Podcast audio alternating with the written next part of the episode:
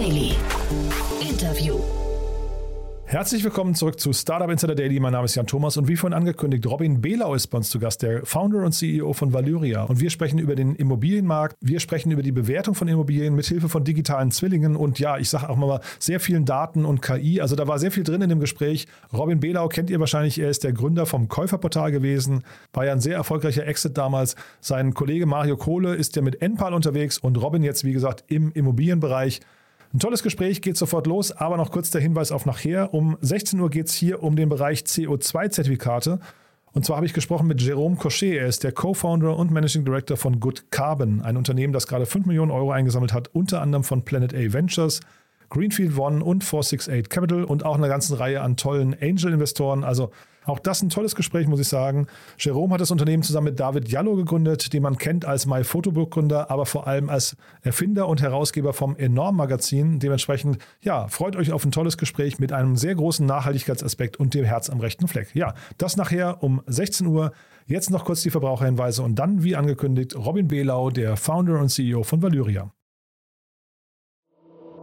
Startup Insider Daily. Interview.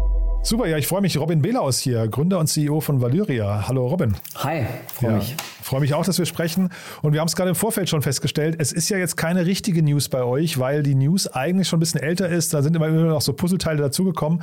Aber eigentlich habt ihr eine Runde gar nicht kommuniziert. Vielleicht, vielleicht erzählst du mal selbst aus eigener Sicht, äh, wie, wie so die Timeline gelaufen ist. Äh, gern, ja. Also wir haben letztes Jahr mit Picos äh, angefangen, diese Runde zu machen. Und dann kamen die Zalando-Gründer dazu und die Interhyp Gründer.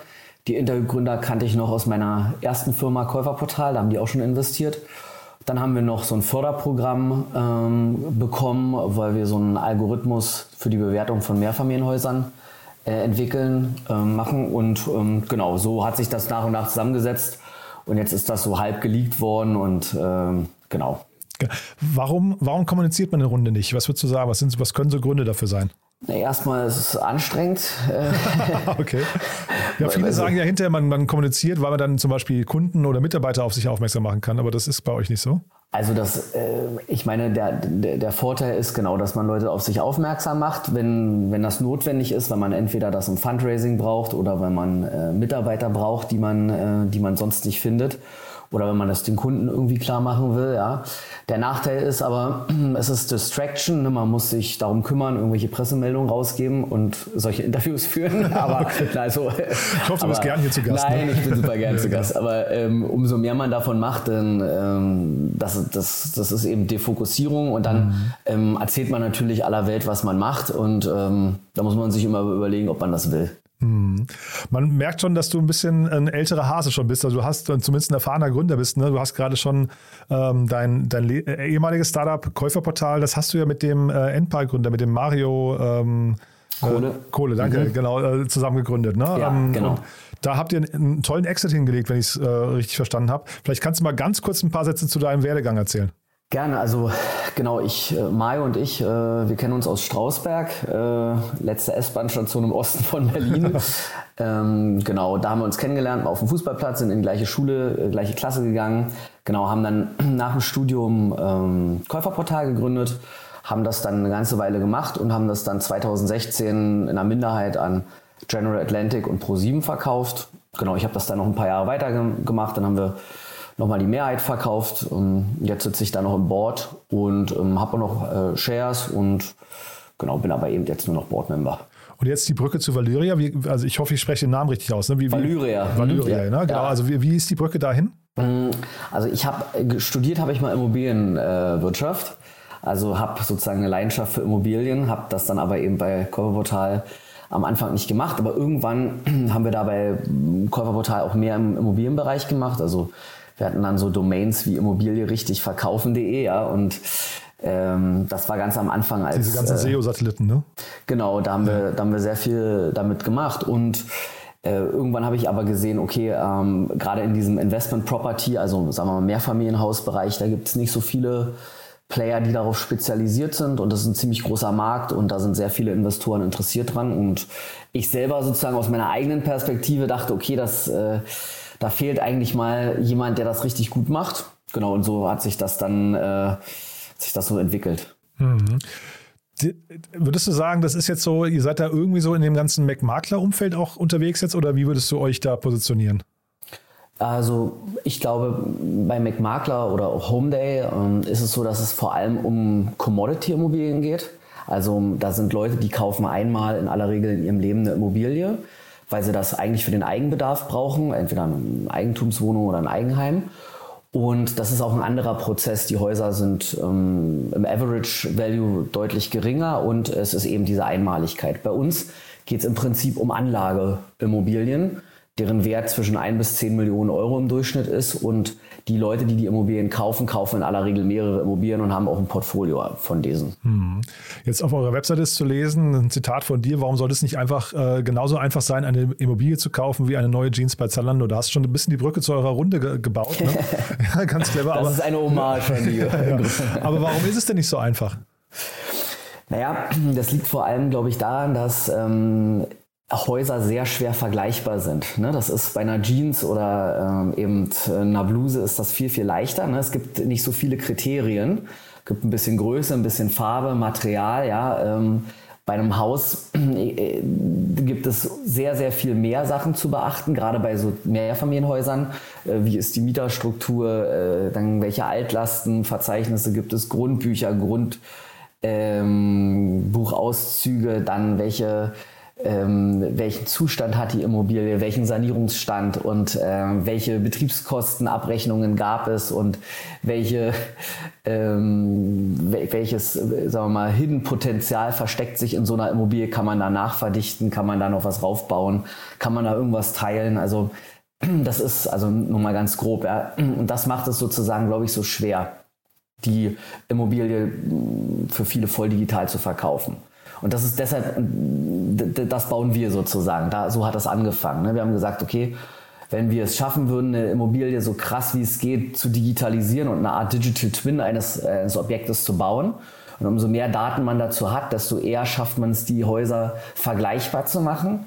Und dann eigentlich, meiner Meinung nach, geht es bei so einer Immobilie eigentlich um zwei Dinge. Einmal, was ist der Wert einer Immobilie jetzt, gerade in dem Augenblick? Und was kann der potenzielle Wert dieser Immobilie in der Zukunft sein.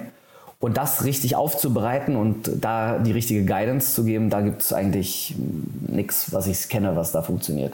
Gibt es da eigentlich, ähm, ich meine, das klingt ja nach unglaublich vielen Daten, die ihr wahrscheinlich aggregieren müsst, ne? Ja. Verstehe ich ja gerade richtig. Äh, ja. Gibt es da, gibt's da für dich so irgendwie Überraschungsmomente, wo du sagst, hm, das kann doch eigentlich gar nicht sein, dass, ähm, ich weiß nicht, äh, vielleicht nur lass es eine Hausnummer sein, die dazwischen liegt oder eine, eine Querstraße äh, und plötzlich hast du ein, ein, ich weiß, ein Preisgefälle von x Prozent oder vielleicht zwei vergleichbare Orte, die aber gar nicht wissen, dass sie vergleichbar sind oder so. Also gibt es so Dinge, wo du, wo du sagst, hoppla, äh, hätte ich gar nicht gedacht?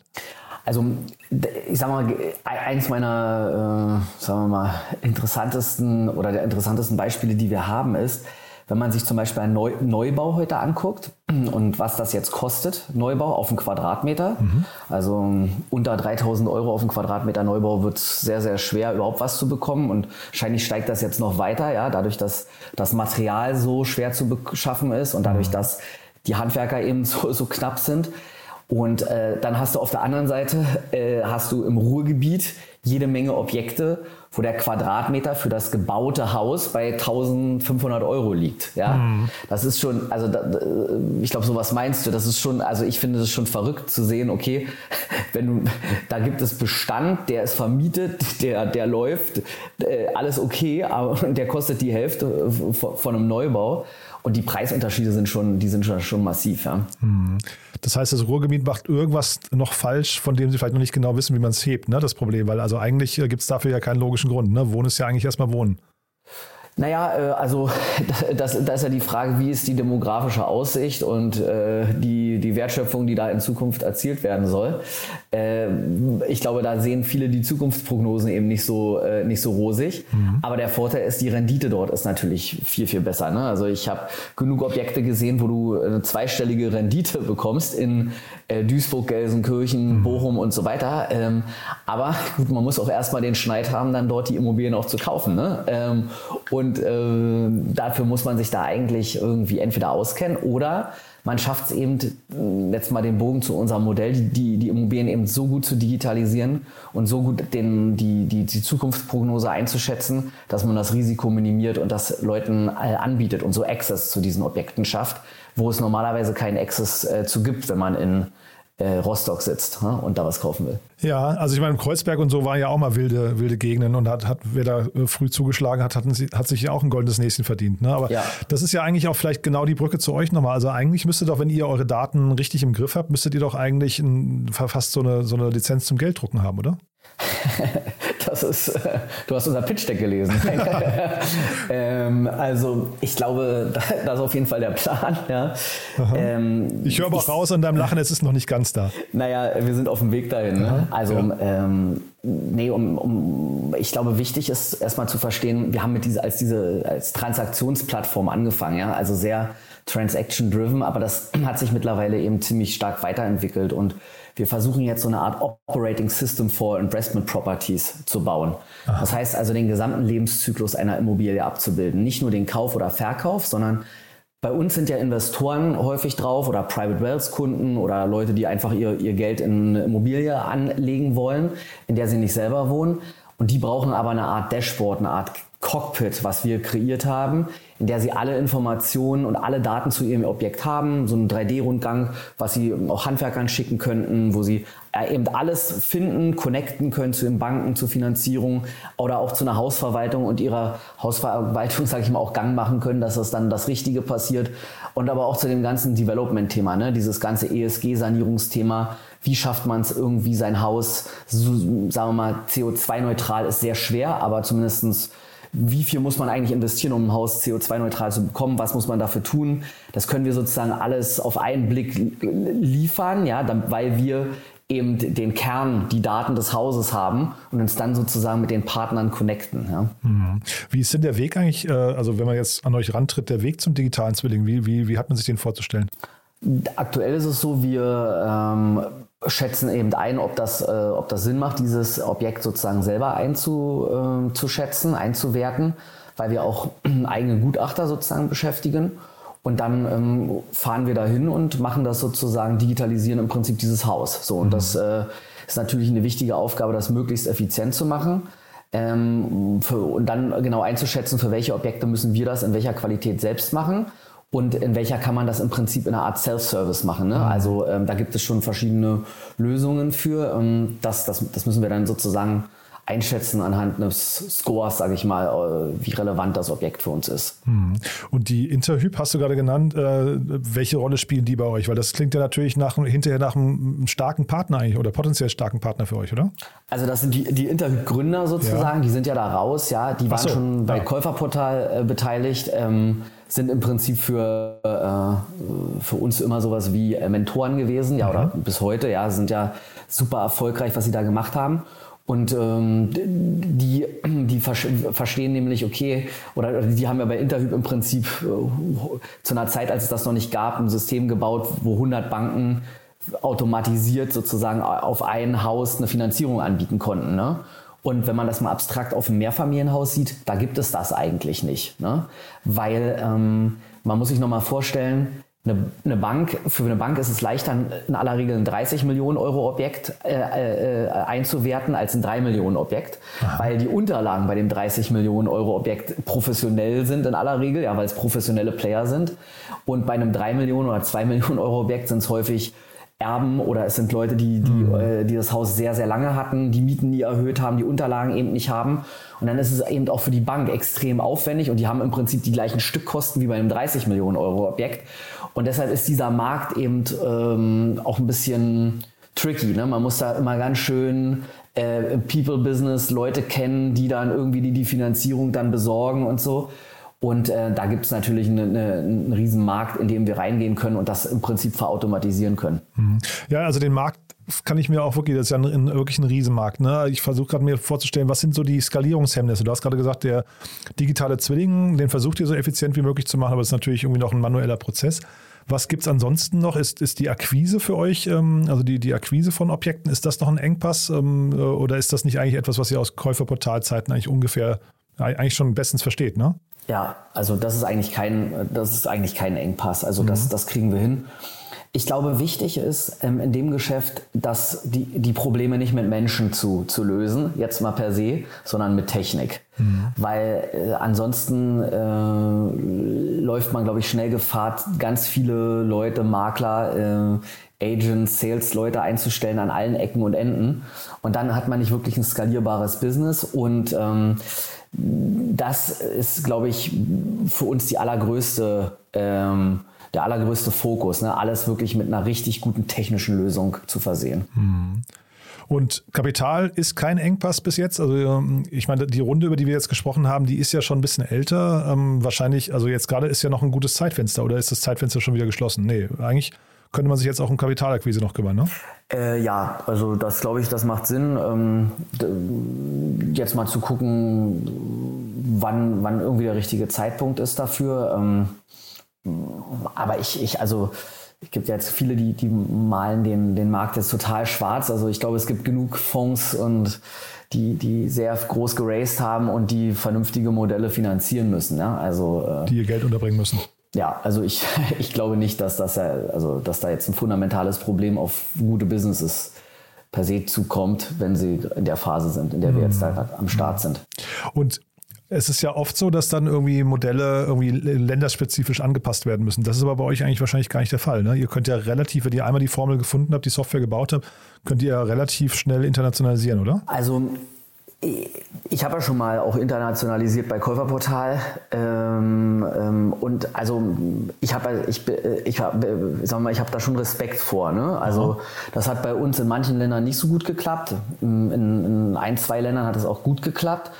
Und ich würde mir wirklich im Vorfeld genau angucken, äh, welcher Markt für uns der richtige Aha. ist und auf die regionalen Feinheiten ganz genau achten, weil das, glaube ich, extrem entscheidend ist dafür, ob das erfolgreich ist oder nicht. Und wir haben eigentlich auch schon ein Targetland, was für uns Sinn machen kann. Mhm. Ähm, da werden wir sicherlich jetzt auch im nächsten zwölf Monaten anfangen, ein MVP zu bauen. Ja, das muss ja UK sein, ne? aber musst du jetzt gar nicht kommentieren.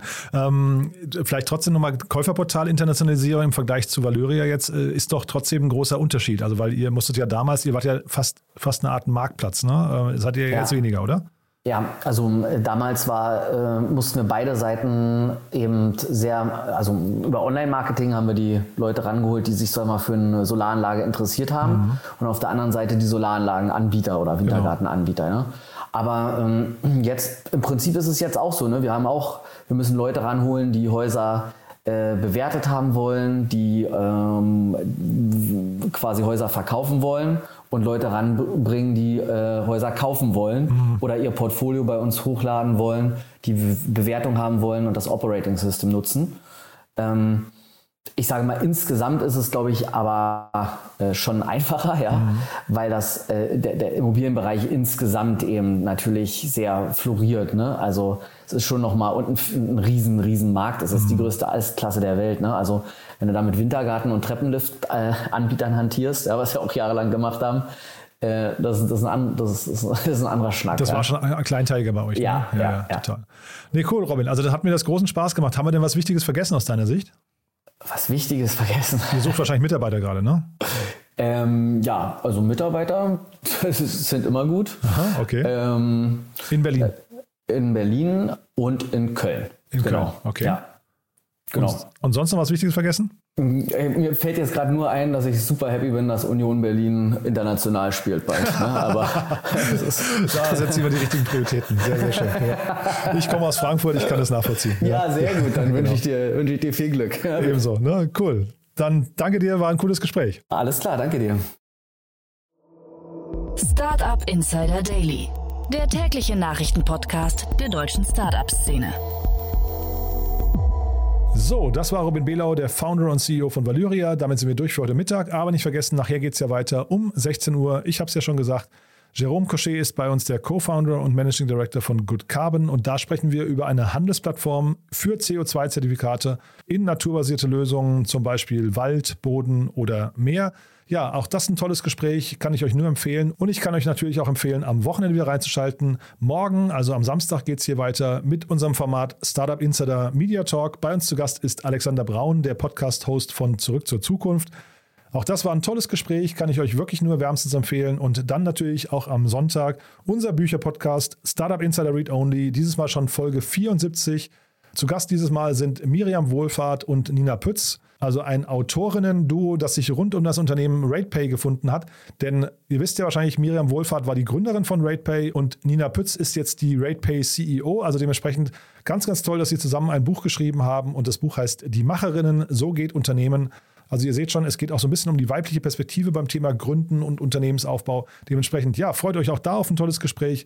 Beide Gespräche kann ich nur empfehlen. Morgen Alexander Braun und am Sonntag dann Miriam Wohlfahrt und Nina Pütz und das Buch Die Macherin, so geht Unternehmen. Bis dahin, euch einen wunderschönen Tag, hoffentlich bis nachher und ansonsten bis morgen oder bis übermorgen oder euch ein wunderschönes Wochenende. Je nachdem. Alles Gute. Ciao, ciao.